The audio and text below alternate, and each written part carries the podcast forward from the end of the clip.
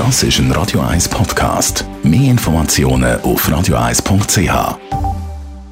Wirtschaftsmagazin für Konsumentinnen und Konsumenten wird Ihnen präsentiert von Blaser Greinicher.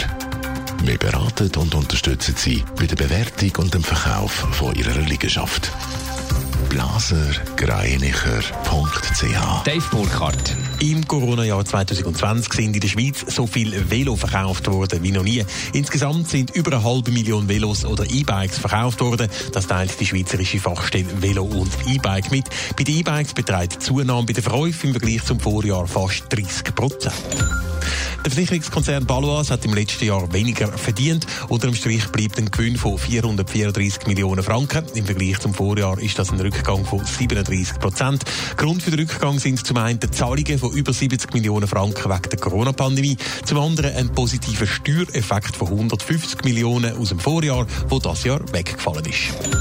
Corona-Krise trifft den Reisedetailhändler Dufree hart. Die Verkäufe sind laut Mitteilung um über 70 Prozent zurückgegangen. Unter dem Strich bleibt ein Verlust von über 2,5 Milliarden Franken. Ohne rigorose Sparmaßnahmen, die Dufree im letzten Frühjahr schon angeordnet hat, wäre der Verlust noch grösser ausgefallen. Sie gilt als Schlüssel in der Bekämpfung von der Corona-Pandemie die Impfung und vielfach wird auch die Frage diskutiert, ob Unternehmen ihre Angestellten praktisch zur Impfung sollen verpflichten. In der Schweiz ist das aber offenbar kein grosses Thema, Dave. Nein, bis jetzt äh, nicht. Zu dem Schluss kommt einmal eine Umfrage vom Stellenvermittler Manpower. Befragt worden sind da dazu 42.000 Arbeitgeber in insgesamt 43 Ländern auf der ganzen Welt. Und von den befragten Arbeitgebern in der Schweiz hat nur gerade 1% angegeben, dass sie ihren Angestellten die Corona-Impfung dann vorschreiben Das ist der tiefste Wert weltweit. Auch bei den Amerikanern ist eine Impfpflicht mit 4% kein grosses Thema.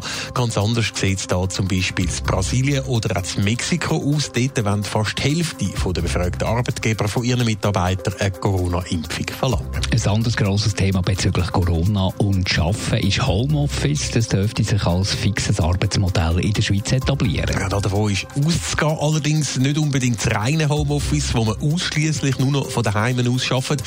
Aber stark im Trend sind sogenannte hybride Arbeitsmodelle, also wo man eine gewisse Zeit daheim und eine gewisse Zeit wieder am Arbeitsplatz arbeitet. Mehr als die Hälfte der befragten Arbeitgeber in der Schweiz gehen davon aus, dass sich das Arbeitsmodell in den nächsten sechs bis zwölf Monaten wird durchsetzen. 40 Prozent der Befragten gehen aber auch davon aus, dass die Belegschaft in dieser Zeit wieder fix an den Arbeitsplatz zurückkehrt. Netto, das Radio 1 Wirtschaftsmagazin für Konsumentinnen und Konsumenten.